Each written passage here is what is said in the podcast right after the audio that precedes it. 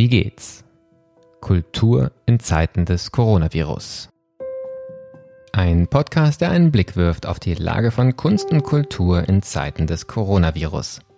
Mein Name ist Martin Zierold und ich bin Gastgeber dieses Podcasts, den das Institut für Kultur- und Medienmanagement KMM an der Hochschule für Musik und Theater Hamburg produziert.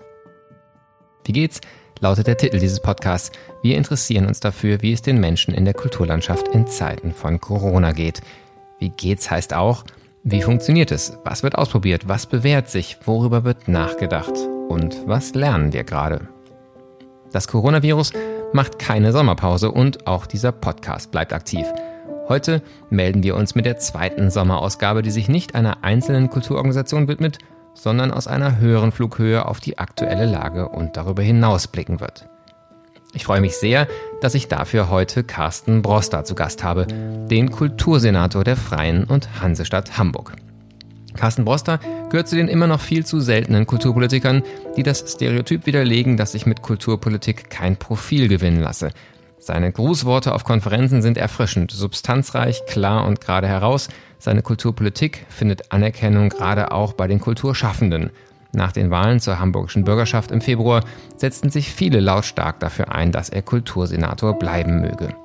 Seine Veröffentlichungen werden weit über Hamburg hinaus wahrgenommen diskutiert, zuletzt die Kunst der Demokratie über die Rolle der Kunst in einer pluralen Gesellschaft. Ende August erscheint bereits sein neuer Essay Ausnahme Zustand, der sich mit politischen Herausforderungen nach der Corona-Pandemie beschäftigt. Dies sind auch die Fragen, über die ich heute mit Carsten Broster sprechen werde. Welche Herausforderungen stellen sich für Gesellschaft, Politik und insbesondere Kunst und Kultur in der Zukunft? Wie können Kulturorganisationen resilienter gegen Krisen und Unsicherheit werden? Welche Rolle kann staatliche Förderung spielen und wo sind die Grenzen staatlicher Rettungsaktionen? Wie steht es um die vielbeschworene Relevanz der Kultur? Und wie geht Kulturpolitik damit um, wenn die Führungskultur in mancher Organisationen nicht unbedingt im Einklang steht mit den Werten, die nach außen vertreten werden? Fragen über Fragen, die ich Dr. Carsten Broster stellen werde, Senator für Kultur und Medien der Freien Hansestadt Hamburg, Vorsitzender des Kulturforums der Sozialdemokratie und Co-Vorsitzender der Medien- und Netzpolitischen Kommission des SPD-Parteivorstands.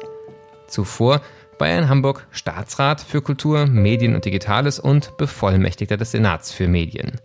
In Berlin hat er davor als Leiter der Abteilung Kommunikation des SPD-Parteivorstands sowie als stellvertretender Leiter des Leitungs- und Planungsstabes im Bundesministerium für Arbeit und Soziales gearbeitet. Ursprünglich ein Kind des Ruhrgebiets hat er Journalistik und Politik an der Universität Dortmund studiert, bei der Westdeutschen Allgemeinen Zeitung volontiert und wurde zum Thema diskursiver Journalismus promoviert. Broster, dem Kultursenator der Freien und Hansestadt Hamburg. Wir haben im heutigen Gespräch vor, über grundsätzliche Fragen von Kultur und Gesellschaft und was wir aus der Corona-Zeit lernen können zu sprechen. Die erste Frage in diesem Gespräch ist aber immer eine ganz globale. Lieber Herr Broster, wie geht's? Ehrlicherweise eigentlich ganz gut. Äh, das ist ein bisschen zu warm für meinen Geschmack gerade heute, aber ansonsten, ich saß gerade eben mit einem Filmemacher in der Sonne und wir haben uns anderthalb Stunden über seine neuen Projekte unterhalten. Und das sind ja die schönen Momente an meinem Job, wenn man mit Menschen, die Kultur macht und zusammenkommen kann und gemeinsam über Dinge reden können, für die andere begeistert sind.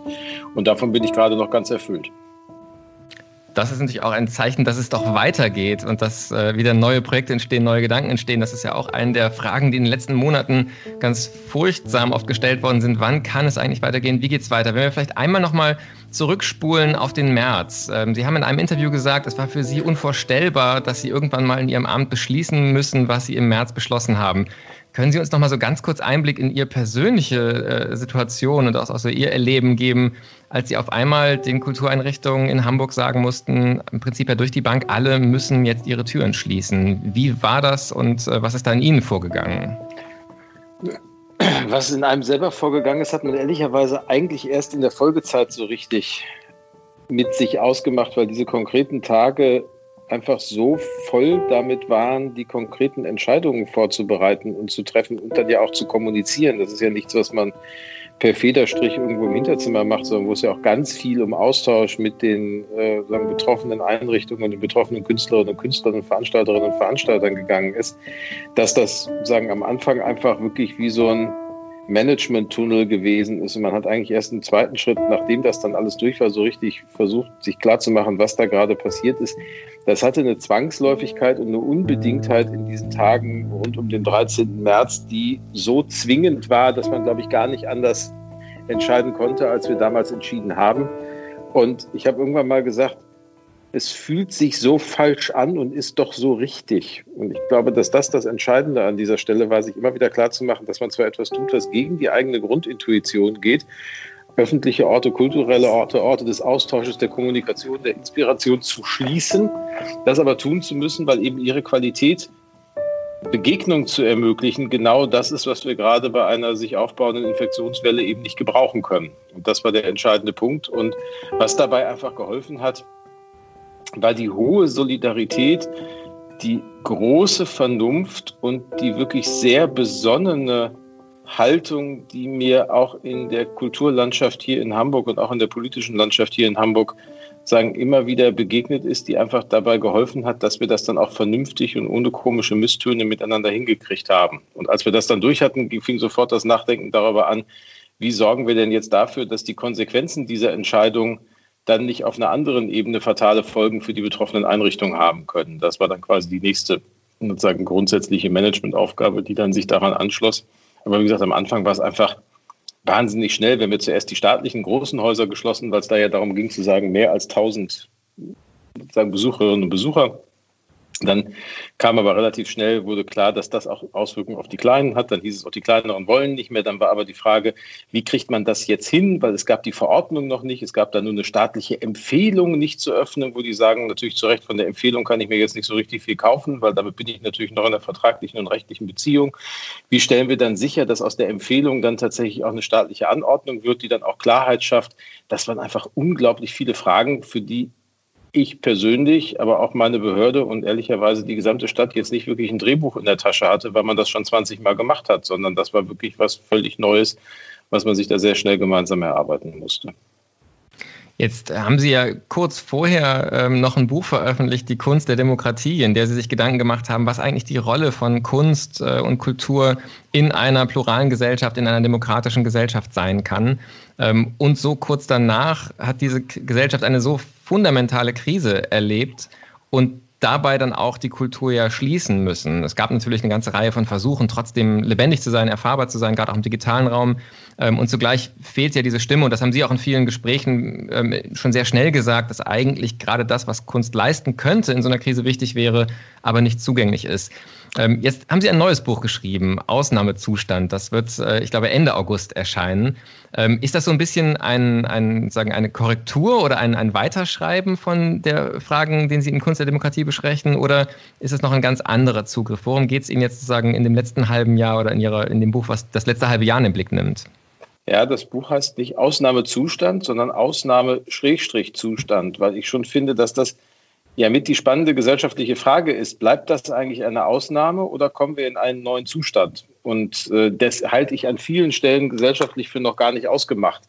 Das ist kein weiterführendes Argumentationsgangs äh, der Kunst der Demokratie im engeren Sinne, weil es ein schnell geschriebener Essay ist, wo es mir eher darum ging, ein paar der grundsätzlichen Fragen, die wir so gesellschaftlich miteinander hatten, nochmal festzuhalten, weil ich festgestellt habe, dass wir gerade im März, April, relativ zu Anfang des äh, sogenannten Shutdowns, ja viele Beobachtungen hatten in der Gesellschaft nach dem Muster, die Solidarität in unserer Gesellschaft ist so wichtig und so einzigartig. Besuch zum Bundespräsidenten, der sie beschworen hat in seiner Osteransprache oder den Hinweis, dass wir ganz anders umgehen müssen mit unserem Wirtschaftsmodell, mit unserem Modell der globalen Zusammenarbeit, mit dem Verhältnis von Markt und Staat und vielen anderen Themen, die auf einmal so als Grundsatzdebatten aufgerufen worden sind und wir aber schon wenige Monate später, spätestens im Sommer und als dann auch die Lockerungsdiskussion begann, wieder in so ein Management der, des Möglichen, äh, sagen, unter den gegebenen Rahmenbedingungen zurückgefallen sind. Und ich ein wenig die Sorge hatte, dass dieser Impuls,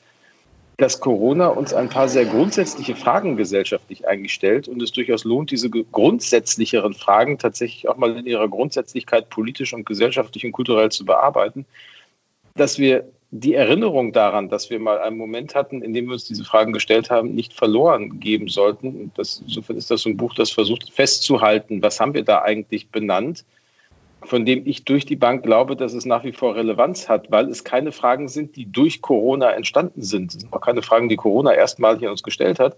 Aber es sind viele Fragen, die nochmal wie in so einem Brennglas scharf gestellt worden sind durch das, was wir gesellschaftlich erlebt haben, eben in diesem Ausnahmezustand, den wir uns vorher alle gar nicht ausmalen konnten. Und äh, ich hoffe sehr, dass dieser Schock der damaligen Tage einen Nachhall findet, in dem, der Frage darüber, ob unsere Gesellschaft eigentlich von uns so aufgebaut und gelebt wird, wie wir das normativ für richtig halten würden. Und da versuche ich ein paar Hinweise zu geben, was eigentlich Debatten sind, die wir nach Corona aufgreifen müssen. Und da treibt mich dann, und da kommt dann der Argumentationsgang der Kunst der Demokratie wieder mit hinein, natürlich sehr um, dass ich felsenfest davon überzeugt bin, dass wir einen gesellschaftlichen Veränderungsprozess nur hinbekommen, wenn wir als Bürgerinnen und Bürger dieser Gesellschaft davon ausgehen, dass aus der Vielheit unserer Stimmen und aus der gemeinsamen Suche nach der vernünftigen Antwort auf die Fragen, die sich uns stellen, auch vernünftige Antworten entstehen können und nicht dadurch, dass wir uns in irgendwelche Zwangsläufigkeiten begeben oder dass wir der Meinung sind, wir beauftragen jetzt mal einige wenige, das für die Gesellschaft zu erarbeiten und zu implementieren, sondern das ist schon, wenn man so will, Aufgabe kultureller Praxis, solche Antworten zu entwickeln. Und da greift dann eben auch die Frage wieder, wie bringe ich die kulturellen Resonanzräume einer Gesellschaft so weit in Schwingung, dass sie einen solchen Prozess dann auch mit befördern helfen. Ja, also diese, diese Phasen, die Sie gerade beschrieben haben, das ist auch was, was äh, uns auch in diesem Podcast immer wieder begegnet ist. Am Anfang gab es so eine, also Euphorie ist ein schlechtes Wort für eine Zeit, die auch so hohe ähm, sagen, Leid produziert. Aber es gab in vielen Kultureinrichtungen diese Neugierde, Dinge zu wagen, Sachen auszuprobieren, auch Themen anzugehen, die äh, lange eigentlich auf, dem, auf, der, auf der Agenda standen, aber immer eher in diesem Man müsste mal Modus. Und auf einmal hat man sie dann gemacht, äh, gerade auch im digitalen Raum. Und mein Eindruck ist sowohl beim Publikum, dass so eine gewisse Ermüdung auch mit digitalen Ein Angeboten entstanden ist und dann doch auch in einigen Einrichtungen, genau wie Sie es auch jetzt sagen, für die, für die größeren Fragen beschrieben haben, der Wunsch entstanden ist, na jetzt haben wir so viel, jetzt lasst uns doch bitte wieder richtig arbeiten, lasst uns wieder zurück zum, zum, zum Normalen in Anführungszeichen. Und da höre ich bei Ihnen ja jetzt raus, dass Sie ein solches Zurück äh, nicht wollen, auch nicht unterstützen wollen, sondern eher hoffen, dass es wirkliche bleibende Lernerfahrungen gibt. Welche Themen sind denn aus Ihrer Sicht die wichtigsten? Wo glauben Sie, ist es entscheidend, dass wir aus Corona etwas mitnehmen und etwas lernen oder auch neue Diskussionen führen? Also ich glaube, ein Zurück, um das noch kurz davor zu sagen, kann es gar nicht geben ganz ehrlich. Weil wer das, also wer den Status quo ante versucht wieder zu bauen, der wird feststellen, dass er sich auf einem anderen Niveau wiederfinden wird, weil natürlich durch eine solche Krise Dinge kaputt gehen und neue Dinge entstehen. Und wer das ignoriert, der wird sagen eine verlusthafte Erfahrung konservieren. Ich glaube nicht, dass das ein schlauer Prozess ist. Das Zweite, was Sie beschrieben haben, ich teile die Einschätzung. Ich frage mich immer, ob das wirklich nur eine Ermüdung ist oder, wenn man ein bisschen spitz fragen kann, manchmal habe ich auch das Gefühl gehabt, in dieser Anfangsphase des Shutdowns war es dann ja auch so, dass diejenigen, die normalerweise Verantwortung gerade in den großen Kulturinstitutionen getragen haben, so sehr auch mit dem Management der Situation zu tun hatten. Also wie organisiere ich Kurzarbeit, wie stelle ich die Kommunikation sicher, dass ich geschlossen bin? Und, und, und, dass auf einmal Akteure, die in den Institutionen sind, aber bisher nicht zum Zuge gekommen sind, die Möglichkeit hatten, beispielsweise digitale Räume dann auch zu bespielen. Das waren ja, wenn man mal genau hingeguckt hat, häufig auch die Volontäre, die jüngeren Kollegen, gerade die, die normalerweise eben nicht entscheiden, wie es so aussieht. Und dann konnten sie, weil die, die sonst entscheiden, in so einer Mischung aus einerseits wahnsinnig viel zu tun und andererseits wahnsinnig konsterniert, dass man einfach abbrechen musste mit den ganzen Projekten, die man da hatte, entweder managementmäßig eingebunden waren oder aber auch durchaus geschockt waren dadurch, dass auf einmal diese Vollbremsung dahin kam. Und natürlich in dem Moment, in dem sich das wieder normalisiert, kehren natürlich auch die üblichen Verhältnisse innerhalb der Unternehmen zurück und damit auch die üblichen Hierarchien und damit auch die üblichen Sichtweisen auf ein paar Dinge. Insofern hoffe ich sehr, dass wir dieses sozusagen etwas buntere, sich durchmischen auch unterschiedlicher Stimmen in den Häusern vielleicht uns auch ein bisschen bewahren können. Das ist, glaube ich, auch eine organisatorische Frage. Was die die Themen angeht, die uns bewegen, sehe ich so fünf, sechs, die ich, von denen ich glaube, dass die, also jetzt auf einer gesellschaftlichen Ebene eher, dass die uns in der nächsten Zeit begleiten werden. Das eine ist die Frage, wie gehen wir eigentlich um damit, dass wir feststellen mussten, dass wir doch nicht so unverletzlich Krone der Schöpfung sind, wie wir uns das selber manchmal unterstellt haben. Also die Idee, nicht angreifbar zu sein, ist ja dem Menschen schon bemerkenswert inne und ich glaube uns hier nochmal ganz besonders, was man ja schön erleben konnte Anfang des Jahres, als die Berichte aus China kamen, darüber, dass da in Wuhan so ein neues Virus unterwegs ist und dass ja in den ersten Tagen und Wochen auch die ersten offiziellen Äußerungen des Robert-Koch-Instituts und anderer noch so klangen, ja, das ist da, das kann uns hier nie passieren, so schlimm wird das nicht. Und dann haben wir eher erstaunt darauf geguckt, wie schnell die Krankenhäuser bauen können und haben uns gefragt, stimmt mit unserem Planungsrecht was nicht? Das waren so die ersten Diskussionen und nicht, könnte da etwas sein, was auch unser Lebensmodell viel, viel tiefgreifender erschüttert und unsere vermeintlich äh, unterstellte Stabilität unserer Sicherheit in unserem Alltag. Und das kippte dann ja rasend schnell. Also wir haben, glaube ich, alle schon ein bisschen vergessen, wie panisch manche in diesen ersten Tagen nach einer kompletten Ausgangssperre gerufen haben. Das fand ich immer noch eine der verstörendsten Erfahrungen dieser frühen Phasen, wie sehr da Leute danach geschrien haben, eingesperrt zu werden und dann sagen auch noch danach geschrien haben, dass die anderen eingesperrt sein müssten. So Sascha Lobo hat das so schön Vernunftpanik genannt.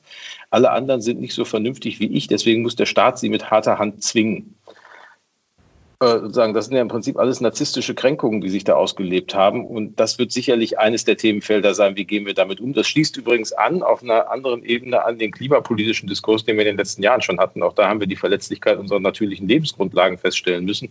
Jetzt haben wir es am eigenen Leib erfahren und ich hoffe sehr, dass wir daraus Schlussfolgerungen ziehen und anders achtsamer mit unserer Umwelt umgehen. Die zweite Diskussion die wir führen werden, ist eine, eine, die seit ein paar Jahren sich schon aus anderen Ebenen sagen, an uns heranrobbt, die jetzt aber auch ganz virulent geworden ist. Wie sieht es eigentlich aus mit der Solidarität? Habe ich eben schon genannt. Viel beschworener Begriff. Finde ich, kommt exemplarisch aktuell im Masketragen zum Ausdruck. Das ist ja, also wenn ich sozusagen ein gesellschaftliches Großexperiment zur Solidaritätsbefähigung machen wollen würde, wäre das eins ich trage diese Maske nicht, um mich zu schützen, sondern um alle anderen zu schützen und werde erst dann geschützt, wenn alle anderen sie auch tragen, um mich zu schützen. Das heißt, ich tue etwas genuin nur für andere, in der Hoffnung, dass andere es auch für mich tun. Aber ich kann es nicht erzwingen. Das ist eigentlich Solidarität in Reinkultur. Und die Frage ist, kriegen wir das hin und kriegen wir es an anderer Stelle auch gebaut? Solidarische Strukturen, die uns dabei helfen, miteinander klarzukommen. Dann die Frage, wie gehen wir damit um, dass wir feststellen, dass diese alte Ausrede, ach, der Staat kann gegen den Markt nichts machen, die Märkte sind dem Staat entwachsen, offensichtlich nicht mehr stimmt, weil wir sehr schnell mit dem Staat offensichtlich in den Markt reinregieren können, wenn wir feststellen, dass es notwendig ist. Umgekehrt die Frage, weitere Debattenpunkt, wie gehen wir damit um, dass wir feststellen mussten, wie fragil eigentlich kulturelle und öffentliche Strukturen in unserem Land sind. Also wie schnell und wie leicht die ins Wanken zu bringen sind, obwohl wir sie so unabdingbar brauchen, um eine demokratische Gesellschaft zu leben. Und abschließend vielleicht die Frage, wie wie kann es eigentlich sein, dass wir in einer Zeit, in der wir vor einer globalen Bedrohung stehen und eigentlich global zusammenarbeiten müssten, nicht nur in den ersten Monaten kaum was aus den Kontexten UNO, WHO, EU, G7, G20 hören, sondern es noch nicht mal schaffen, die Grenze zwischen Hamburg und Schleswig-Holstein offen zu halten am Ostern. Also da, wo ich ganz besonders dringend Zusammenarbeit, Wissensaustausch, miteinander sagen, arbeiten zum Herstellen gemeinsamer Rahmenbedingungen bräuchte, sagt jeder, nee, ich mache das jetzt, weil ich kann das ja für mich so machen, wie ich es haben möchte. Auch das fand ich, muss man vorsichtig zu sagen, verstörend an der einen oder anderen Stelle. Und ich glaube, das ging vielen anderen auch so. Das sind so ein paar der Themenfelder, von denen ich glaube, dass es lohnt, nicht zu vergessen, dass wir da eigentlich einen Problemaufriss bekommen haben und jetzt wir uns gemeinsam miteinander mal fragen müssten, was heißt das eigentlich in den Konsequenzen und was baue ich denn daraus? Also ich habe jetzt im Prinzip an vielen Stellen gezeigt bekommen, was nicht funktioniert. Ich habe an anderen Stellen auch gezeigt bekommen, was funktioniert. Aber wie gehe ich jetzt da rein in den nächsten Monaten und Jahren und organisiere die notwendige Innovation, die notwendigen Reformen in den jeweiligen politischen und gesellschaftlichen Bereichen? Ja, also zu all diesen Themen wäre es natürlich spannend, äh, ein eigenes Gespräch zu führen. Ich versuche mal auf der Ebene zu bleiben, auf der man sie vielleicht gemeinsam im Blick behalten kann. Ähm, sie sagen, wie bauen wir das in den nächsten Jahren? Und meine Frage, die so ein bisschen an das letzte anknüpft, nämlich auch die internationale, national, lokal, regionale Differenzierung, ist, wer ist denn dieses Wir? Also wo kann es überhaupt diese Erfahrung von Wir geben? Weil mein, sagen vielleicht ein, ein Moment, ähm, auch dieses positiven Erlebens in den ersten Wochen war, dass man das Gefühl hatte, es gibt überhaupt wieder ein Wir. Wir erfahren auf einmal, dass wir eine Gemeinschaft sind, dass wir gemeinsam bedroht sind von einem Virus ähm, ähm, und nur gemeinsam auch da durchkommen können. Ähm, vorher gab es ja, Social Media ist immer das, das, äh, das, das zugespitzte Beispiel dafür, eigentlich nur noch differenzierte Öffentlichkeiten mit, mit Zielgruppen und, und sehr kleinen Filterblasen, ähm, äh, Echoräumen, wie auch immer man es nennen möchte. Ähm, und mein Eindruck ist doch auch, wenn man sich anguckt, ähm, die Reaktion beispielsweise auf den Podcast von, von äh, Professor Drosten. Am Anfang hat man das Gefühl, alle haben ihn gehört, aber sehr schnell war auch das eigentlich eine ideologisierte Geschichte. Die einen waren Fans und die anderen waren dagegen. Also man ist sehr schnell wieder in diese differenzierte Gesellschaft, differenzierte Öffentlichkeiten gekommen. Was Sie beschreiben, sind ja Themen, die alle betreffen und die tatsächlich eine Öffentlichkeit bräuchten, in der wir gemeinsam, in einem ganz emphatischen Sinne, ähm, ein gemeinsames Modell entwickeln auf welcher Ebene haben Sie da Hoffnung, dass das gelingen kann? Ist das was, was eine Stadtgesellschaft schaffen kann? Ist das was, was ein, ein Bundesland, ähm, äh, eine Region, ein Land, Europa schaffen kann? Und wie kann das aussehen? Also wie stellen Sie sich dieses, wir bauen da ein neues Bild von, von Gesellschaft ähm, vor? Ja, das ist jetzt eine Frage. Wenn ich nochmal Lust habe, irgendwann eine Bildschrift zu schreiben, könnten das mehrere dieser Art sein. Also, Was gibt Ihnen Hoffnung? Sagen wir mal so ganz sagen, etwas, also etwas einfacher Hoff, gefragt. Hoffnung gibt mir tatsächlich, also zum einen haben wir erlebt, und das finde ich ist schon ja auch was Bemerkenswertes mit Blick auf Gesellschaften. Es ist ja tatsächlich richtig, was Sie beschrieben haben, dass wir dieses Auseinanderfallen in kleine Kommunikationsarenen haben äh, gerade auch im sozusagen digitalen Kommunikationskontext, dass wir aber natürlich auch eine Gesellschaft haben, die so ausdifferenziert und so auch in einzelne Logiken parzelliert ist, dass wir ja auch da kaum sowas wie das Allgemeine überhaupt noch entdecken oder diskutieren können. Das ist ja nicht nur im Kommunikativen, das ist ja wirklich auch in der Art und Weise, wie funktioniert so eine Gesellschaft und wie ist auch ihr, ihre innere Textur eigentlich gewirkt. Und da ist natürlich so ein Virus, das erstmal unterschiedslos alle bedroht, völlig egal davon, ob ich arm oder reich bin, äh, sagen, ob ich in dem Bereich der Gesellschaft lebe oder einem anderen, sagen schon etwas, was diese Differenzierung zwar nicht aufhebt, aber sie herausfordert. Und was auf einmal sozusagen einen Themenhaushalt so sehr verändert, dass es tatsächlich ein, eine Zeit lang zumindest nur noch ein Thema gab. Das ist ja, kommt man in den Nachrichten ja sehen, dann gab es immer noch diese Brennpunktdiskussionen dann hinten dran und man hatte, dann kam die Talkshow schon die erste, die auch noch das Thema hatte.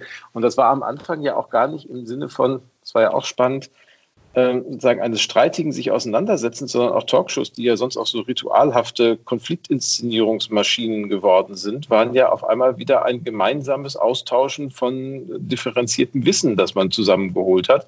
Und man versucht hat, daraus kaleidoskopartig einen, so einen schlaueren Gesamtblick zu bekommen. Das heißt, wir können das. Wir können das, wenn wir einsehen, dass es Themen gibt, die uns alle betreffen. Und ich glaube, diese Themen gibt es auch deutlich unterhalb einer Pandemie.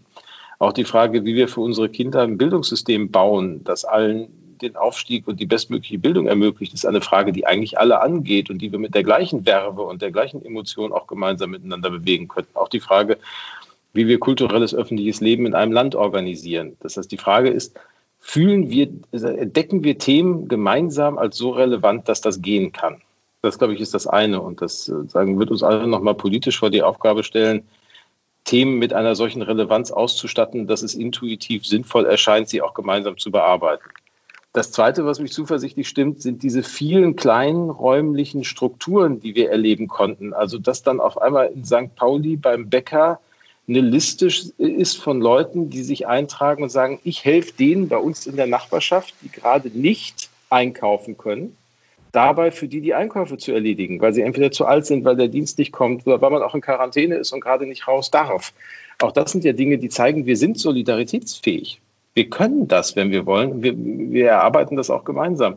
Und dann strukturiert sich's hoch und ja, am Ende geht es tatsächlich bis zur Europäischen Union mindestens. Also ich finde schon, dass die, das, was wir auf einem ganz anderen Level jetzt erlebt haben im Juli an Diskussionen in der Europäischen Union, ähm, dass die Union das erste Mal beschließt, gemeinsam als Europäische Union Schulden aufzunehmen, ist ein Schritt, den hat Olaf Scholz ja beschrieben als den Hamilton-Moment. Äh, sagen, wo alle erstmal nachgelesen haben, was meint er denn damit, weil das Musical Hamilton bei uns ja noch nicht so viele gesehen haben und Alexander Hamilton jetzt nicht mehr so in der Erinnerung ist. Aber das war der erste US-amerikanische Finanzminister, der tatsächlich 1790, ein Jahr nach Gründung der USA, es durchgesetzt hat, dass die staatliche Zentralregierung Schulden aufnehmen kann und nicht nur die Einzelstaaten und dann aber alle Einzelstaaten für die Schulden der Zentralregierung gerade stehen und damit die Grundlage dafür gelegt wurde, dass es so etwas wie eine zentrale Regierung der Vereinigten Staaten überhaupt geben kann. Diesen ersten Schritt haben wir innerhalb Europas jetzt auch gemacht. Und das ist ehrlicherweise meine Hoffnung, eine europäische Öffentlichkeit und ein europäisches Miteinander, ein Gefühl dafür entwickeln, Dinge gemeinsam tun zu können, wird ja nicht funktionieren, wenn nur Nationalstaaten miteinander über ihre Regierungen verhandeln, sondern wenn ich am Ende auch so etwas wie eine europäische Regierung habe. Und ich glaube, dass wir da hinkommen müssen, zumindest für bestimmte Bereiche, und das dann ergänzen müssen, um nationalstaatliche und um regionale Politik und äh, sagen Gesellschaftskommunikationskontexte. Wie das genau aussieht, muss ich ehrlicherweise sagen, ist tatsächlich ein gigantisches politisches Projekt, aber dass wir da nicht mehr drum kommen, halte ich für essentiell und dass wir das miteinander organisieren müssen. Und das Entscheidende, was mich optimistisch stimmt, dass das gelingen kann, ist, dass Corona gezeigt hat und die Reaktion auf Corona gezeigt hat, dass Politik und Staat Handlungs- und Durchsetzungsfähigkeit besitzen. Das ist ja das, was wir unterstellt haben ganz lange, dass das nicht mehr so der Fall ist. Und äh, wir erinnern uns an die Diskussion um Postdemokratie und die, diese ganzen Themen. Und wir stellen fest, nein, staatliche Institutionen und politische Entscheidungsprozesse können einen Unterschied machen. Und das heißt aber auch, wenn wir demokratische Prozesse so bauen, dass Bürgerinnen und Bürger sich beteiligen am Zustandekommen dieser Entscheidungen und dieser Durchsetzungsoptionen, dann hat auch mein individuelles Wollen und mein individuelles sich engagieren in einer Gesellschaft einen Effekt auf die Art und Weise, wie wir sie gesamthaft strukturieren. Und das ist unbedingt notwendig, wenn ich Wirksamkeit im gesellschaftlichen und politischen Sinne erreichen will. Und die Wirksamkeit von Politik und Gesellschaft haben wir unter Beweis gestellt. Und jetzt kommt es darauf an, diese Learnings auf andere gesellschaftliche Kontexte zu übertragen. Ja, wäre sehr spannend, wenn wir da vielleicht in ein paar Monaten auch nochmal sprechen können, tatsächlich eher so in den einzelnen Schritten gucken können, ähm, wie entwickelt sich das? Gibt es Signale, dass diese Bewegung äh, beginnt und sich fortsetzt, auch über so diesen, diesen akuten Krisenzustand hinaus? Mhm ich würde gerne nochmal auf den, den Kulturbereich äh, äh, zu sprechen kommen und da nochmal ein bisschen fokussieren. Ähm, Sie haben ja gerade gesagt, ähm, Staat und Politik haben sich handlungsfähig gezeigt. Und ich glaube, gerade auch im internationalen Vergleich muss man sagen, insbesondere in Deutschland ähm, haben die sich als, als handlungsfähig und auch erfolgreich in ihren Maßnahmen gezeigt, wenn man anguckt, wie unsere Zahlen sind äh, im europäischen Vergleich und nicht nochmal mehr im internationalen Vergleich. Ähm, daraus entsteht vielleicht auch so ein bisschen die, die Hoffnung, dass das so bleibt, wenn man jetzt auf die Kultur guckt. Und viele Kulturorganisationen, Lobbyverbände sagen ja auch schon sehr stark, so aktiv wie ihr da gewesen seid und wie ihr auch gewesen seid, zum Beispiel schnell in der Wirtschaft zu helfen, muss auch der Kultur geholfen werden. Ähm, ich war sehr überrascht, als ich das erste Mal die These oder das, das Argument der Systemrelevanz für die Kultur gehört habe, weil ich eigentlich immer erwartet habe, dass Kulturschaffende eher sagen, dass sie eine Subversionskraft auch haben. Ähm, und tatsächlich beansprucht man einen Begriff, der aus der Bankenkrise eigentlich Finanzinstitutionen äh, für den Wirtschaftsbetrieb hatten. Das ist vielleicht eine überraschende Entwicklung, aber so die eine Stimme, die eben sagen, jetzt helft uns auch, rettet uns auch. Aber in den letzten Tagen gab es ja auch verstärkt Menschen, die gesagt haben, halten wir nicht was am Leben, was eigentlich grundsätzlich reformbedürftig ist? Also ein bisschen so die neu aufgerollte Kulturinfarktdebatte, in denen sich auch Protagonisten des Kulturinfarkts nochmal geäußert haben. Und ich überspitze das mal ein bisschen, halten wir nicht Zombies am Leben, wenn wir jetzt einfach ganz viel Geld in ein System geben ähm, und ihm damit auch erlauben, weiterzumachen? Ähm, ich will mich da gar nicht auf die eine oder andere Seite schlagen. Ich habe große Skepsis gegenüber der, ähm, äh, der Frage, ob, wenn man einfach was sterben lässt, dann wirklich was Besseres, Neues entsteht. Aber wie schauen Sie auf dieses Dilemma, einerseits ähm, retten zu müssen oder zu sollen und andererseits vielleicht auch Beweglichkeiten ähm, dann dadurch abzuschwächen, wenn man jetzt eben dann doch wieder eine relativ komfortable äh, Situation schaffen würde? Also ehrlicherweise schafft ja niemand eine relativ komfortable Situation.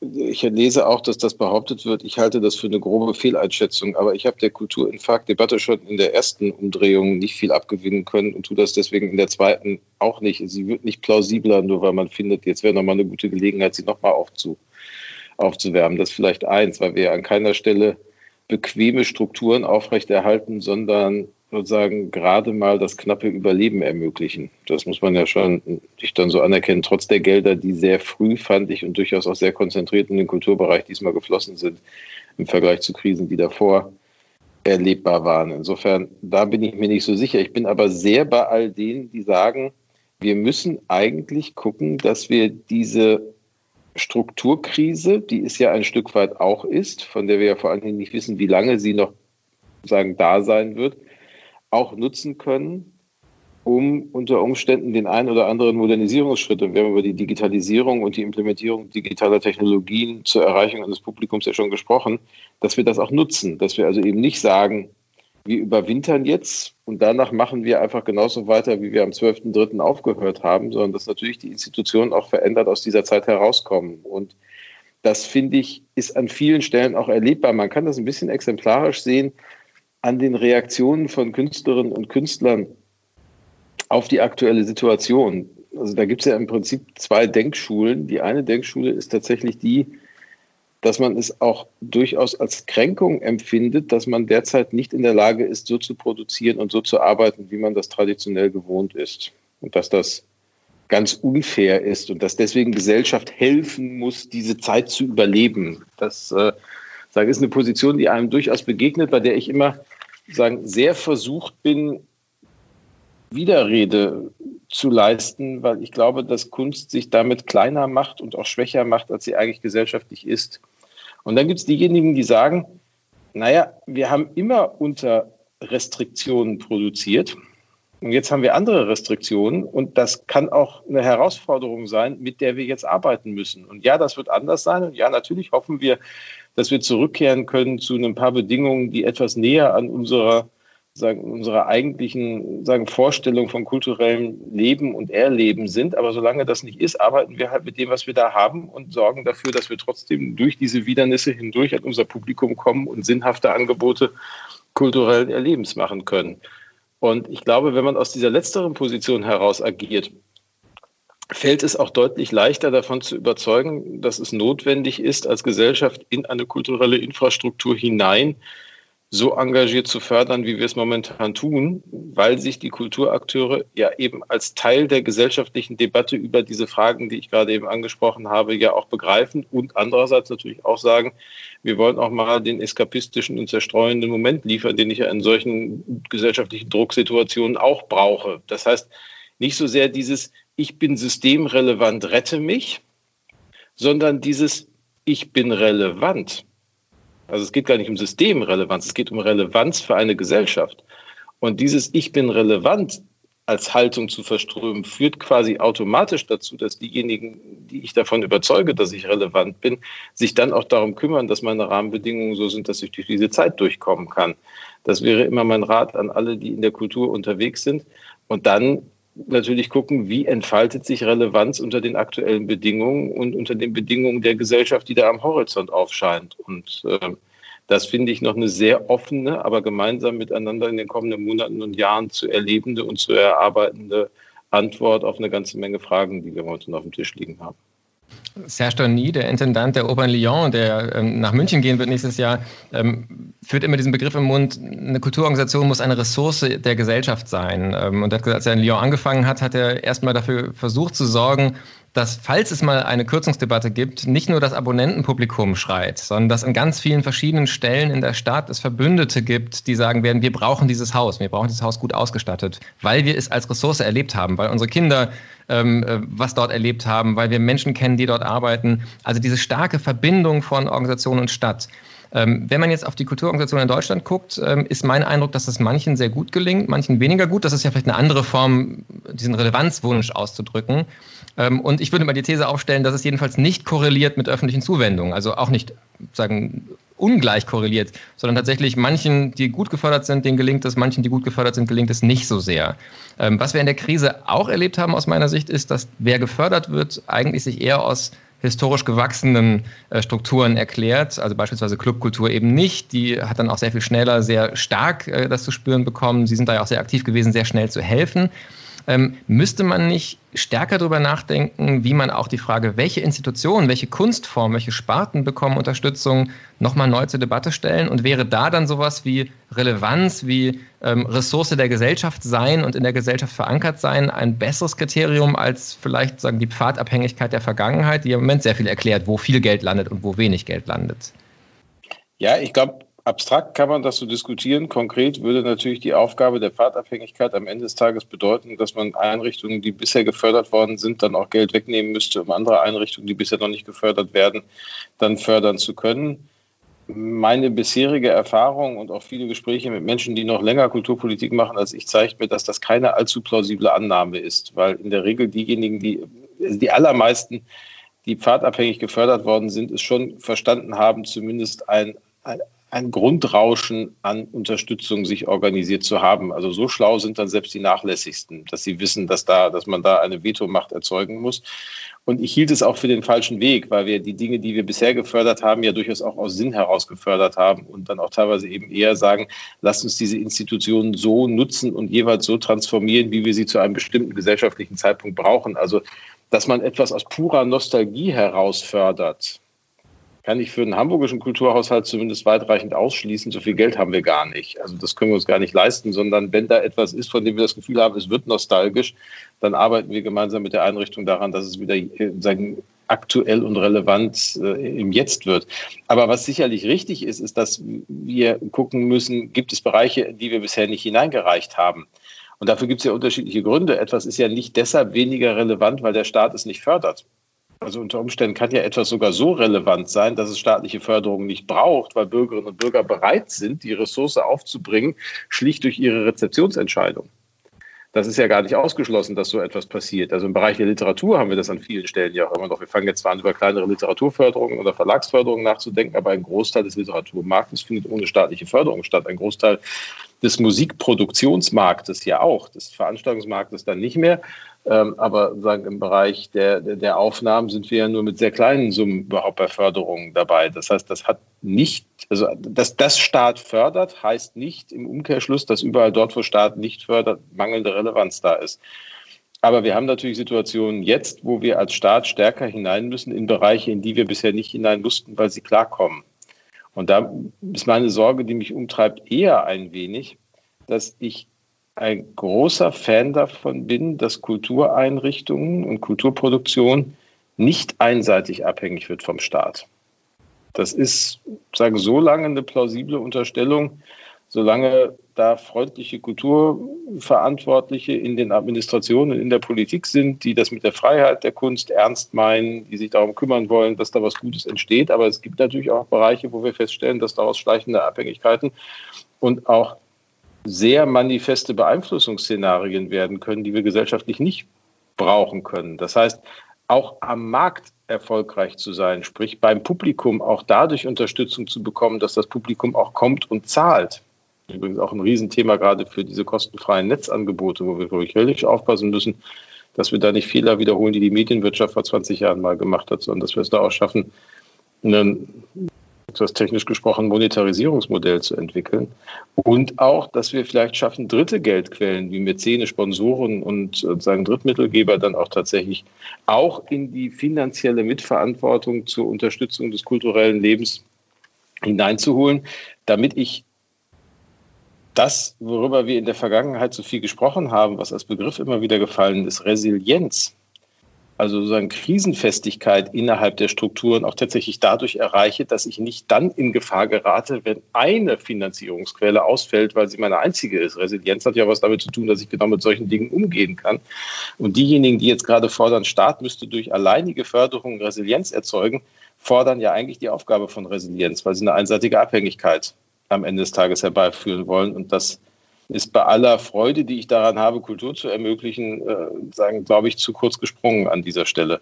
Ich will das an einer Stelle vielleicht ganz praktisch machen, weil ich das Beispiel sagen, der Ressource für eine Stadt so schön schlagend finde. Ich selber komme ja aus Gelsenkirchen und Gelsenkirchen hat dieses Musiktheater im Revier, was eigentlich spätestens seit den 80er Jahren, als der Niedergang der Montanindustrie die Stadt so richtig getroffen hat, eine ganze Zeit lang für die Stadt eigentlich kaum mehr finanzierbar war.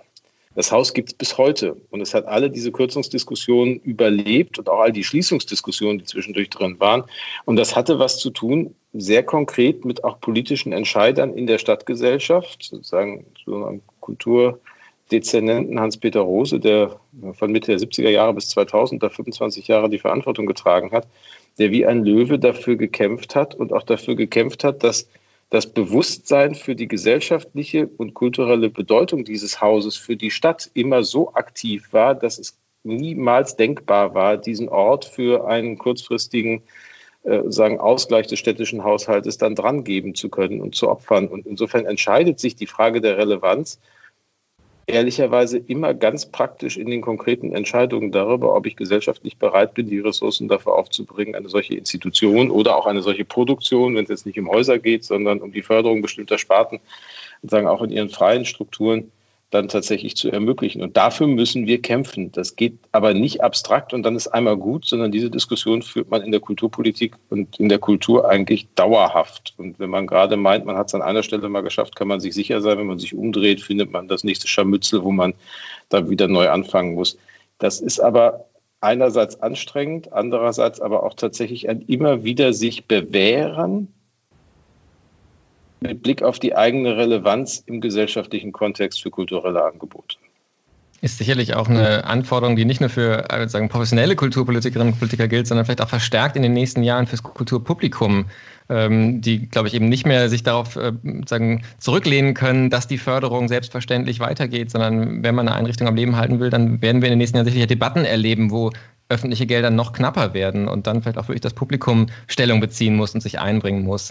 Ähm, ich würde gerne zum Schluss äh, eine, eine Frage noch aufgreifen, die Sie relativ zum Eingang des Gesprächs gesagt haben. Da haben Sie ähm, Ihre Beobachtung beschrieben, dass viele von diesen kurzfristigen Innovationen, den Experimenten auch, dem, dem Probieren im digitalen Raum, ähm, gar nicht unbedingt in den klassischen Strukturen entstanden ist, sondern vielleicht, weil Volontärinnen, ähm, junge Mitarbeiterinnen und Mitarbeiter in den Einrichtungen ähm, Gestaltungsspielräume bekommen haben, die sie sonst im Alltag so nicht haben. Und das wirft ja die Frage der Führungskultur und der Organisationskultur in den Kulturorganisationen auf. Ähm, und da hat man schon manchmal den Eindruck, dass das nicht wirklich ein Verhältnis von Stimmigkeit ist, dass man nach außen in die Gesellschaft sehr stark für bestimmte Werte eintritt, aber nach innen zum Teil doch sehr archaische Führungskulturen, sehr heroische Modelle von Führung fortbestehen, ähm, wie sie in kaum einem anderen gesellschaftlichen Bereich so noch fortbestehen. Ähm, wie sehen Sie auch so diese Frage der, der inneren Kultur der Kulturorganisationen und halten Sie es für eine Aufgabe von Kulturpolitik, da auch an einer Veränderung mitzuwirken? Ja, also in dem Maße, in dem das eben geht. Das geht ja in erster Linie durch die Berufungspraxis, die man dann selber hat, was die sagen, Spitzen der Häuser angeht und den Stil, der von ihrer Seite aus in die Häuser hinein gelebt wird. Aber die Beobachtungen, die Sie machen, ist nicht ganz falsch. Ich glaube, es ist aber der Prozess gerade sehr stark unterwegs, dass sich das ändert. Und das hat ja nicht nur was mit den Führungskulturen zu tun, sondern auch mit der Frage der Zusammensetzung der Belegschaften. Also ist man eigentlich sozial und kulturell so divers, wie man vorgibt zu sein und äh, vorgibt sein zu müssen, um das Programm auch so divers zu organisieren, wie man es programmatisch möchte. Das ist eine Frage, die auch noch dazu kommt. Aber Sie haben schon recht. Es gibt, also wenn wir irgendwo noch Reste sozusagen alter feudaler Lehnsstrukturen haben, dann sind das Kultureinrichtungen und, verzeihen Sie es mir, Wissenschaftseinrichtungen, weil sozusagen so ein Lehrstuhl, der sich von Universität A zu Universität B bewegt, ungefähr die gleiche Logik hat. Da gehen dann auch alle mit, ähnlich wie bei einer Theaterintendanz, wenn die ganzen Dramaturgen dann auch mit das Haus wechseln und so. Also, und die Hälfte oder zwei Drittel des Ensembles dann auch noch. Das habe ich natürlich schon und da, glaube ich, werden wir in den kommenden Jahren stärker auch darauf achten müssen, dass auch die Institutionen in ihrer eigenen Logik und in ihrem eigenen Wert dastehen. Weil natürlich ist am Ende, wenn man bei der Feudalismus-Metapher bleibt, so ein Haus, das man jemandem zur Führung übergibt, ja eigentlich auch sowas wie ein Lehen. Also wenn wir haben manche Kultureinrichtungen in der Stadt, die sind 350 Jahre alt wenn ich auf die Oper gucke. Und natürlich sind das, äh, sagen, Häuser mit einer geschichtlichen Tradition, die eine einzelne Intendanz überdauern. Und dann geben wir das jemandem in die Hand und sagen, nutzt dieses Material, das da ist und macht damit ein paar Jahre das Bestmögliche. Und dann sieh zu, dass du was Vernünftiges weitergeben kannst an diejenigen, die dann Verantwortung übernehmen. Da, glaube ich, verändert sich der Blick schon ein bisschen drauf und die Zahl derjenigen, die kommen, und sagen, ich mache zertrümmer jetzt alles und baue was neu auf, werden weniger. Ich glaube, bei uns in der Stadt haben wir die derzeit nicht in der Verantwortung. Da bin ich auch ganz dankbar drum, ähm, dass man da anders miteinander umgehen kann und dann ja auch in der Lage ist, und das finde ich wichtig auch an Führung und auch an, an Arbeitsfähigkeit, es schafft, über die Institutionen und Spartengrenzen hinweg miteinander zu arbeiten. das finde ich, haben wir in der Vergangenheit in den letzten Monaten ja auch erlebt, dass da ein hohes Maß an Solidarität ist, dass die Werkstätten der Oper Masken nähen für die Museen, die schon wieder öffnen dürfen, während die Oper noch zu hat und dass man das gemeinsam auf Zuruf einfach sich organisiert und findet, da steht man dann auch füreinander ein, weil man eben die Ressourcen hat, die gerade auch nicht braucht und dann eben nutzen kann, damit ein anderer, der die Ressourcen nicht hat, aber das Produkt braucht, dann auch wieder anfangen kann. Solche Sachen machen mir der Hoffnung, dass man das auch hinbekommen kann. Aber natürlich müssen wir daran arbeiten, dass die Häuser noch stärker auch nach innen die demokratischen Strukturen leben, die sie nach außen vorgeben, ohne dass wir jetzt damit meinen, dass wir die Kunst demokratisieren müssen da kommt das ja her. Also dieser Geniekult hat ja immer noch seine, seine Hoffnung daran, dass wir irgendwie die genialische Persönlichkeit finden, die irgendwie so brillant ist, dass sie sich nie erklären muss, dass sie auch nie werben muss für Mehrheiten, weil alle sofort erkennen, dass das nur so sein kann, wie da gerade vorgeschlagen. Dass das unplausibel ist, dass das immer so ist, wird aber, glaube ich, mittlerweile auch allen klar.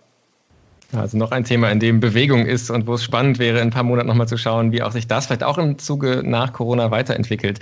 Für heute müssen wir zum Ende kommen. Die letzte Frage in dem Gespräch ist immer nochmal eine ganz persönliche Frage. Sie haben am Anfang beschrieben, wie die ersten Wochen sehr von Management geprägt waren.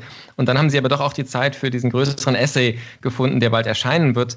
Ähm, die Frage, die wir am Ende immer stellen, ist, wo finden Sie Momente der Inspiration? Wie schaffen Sie es gerade, wenn die Taktzahl hoch ist, auch Momente zu haben, ins Denken zu kommen, an neue Gedanken zu kommen. Ähm, haben Sie da bestimmte Praktiken, die sich bewähren, vielleicht auch Sachen, die Sie als Tipp weitergeben können? Als Tipp, also für mich, ich kann in Musik versinken und sozusagen abends, wenn die Familie schläft, einen Kopfhörer aufzusetzen und sehr laut, ein Ohrenarzt würde wahrscheinlich sagen, unverantwortlich laut Musik zu hören, ist schon etwas, was mir sehr dabei hilft, auf ganz andere Gedanken zu kommen. Das schaffe ich dann auch tatsächlich ohne zu grübeln und jetzt nochmal zu überlegen, was, worüber ich am Tag nachgedacht habe, sondern das ist schon etwas, das sagen, kann mich sehr, sehr umfangen an der Stelle und äh, da hat natürlich die Zeit des äh, sogenannten Lockdowns dann auch dazu geführt, dass man nochmal so durchs eigene Plattenregal gestöbert ist und sich erinnert hat an Platten, die man schon fast vergessen hatte in ihrer Existenz. Das waren so die Momente, die ganz schön waren. Und ansonsten finde ich, hilft es ungemein, eine Familie zu haben, mit der man redet. Also am meisten ehrlicherweise ziehe ich Inspiration aus Gesprächen mit anderen Menschen. Und das waren gerade in den letzten Monaten meine Frau und meine beiden Töchter. Und das ist schon etwas, ähm, gehe fest davon aus, dass vernünftig, sozusagen, dass die Vernunft nicht in einem Menschen liegt, sondern zwischen uns und wir sie nur im Gespräch gemeinsam entdecken. Dazu muss man aber miteinander sprechen und das tun wir ganz, ganz viel zu Hause und das sind die schönsten Momente. Das ist ein wunderbares Schlusswort. Vielen Dank, dass Sie mit mir gesprochen haben, dass Sie sich die Zeit Sehr genommen gerne. haben und ich freue mich, wenn wir das vielleicht wirklich in ein paar Monaten nochmal weiterführen und wiederholen können. Danke. Sehr gerne. Danke, Herr Zierold. Das war die 53. Folge des Podcasts Wie geht's? Kultur in Zeiten des Coronavirus. Links zum Gespräch gibt es wie immer auf unserer Website www.wiegehts-kultur.de. Wir melden uns wieder am 25. August mit einer weiteren Sommerausgabe dieses Podcasts. Dann spreche ich mit Julika Zwack, die sich als Organisationsberaterin mit dem Thema Dilemma befasst und mit mir darüber sprechen wird, wie man gerade auch in Kulturorganisationen mit Zielkonflikten umgehen kann und wie die aktuelle Krise als Gelegenheit zum organisationalen Lernen genutzt werden kann. Ich freue mich auf die kommenden Gespräche. Bis bald. Passen Sie gut auf sich auf.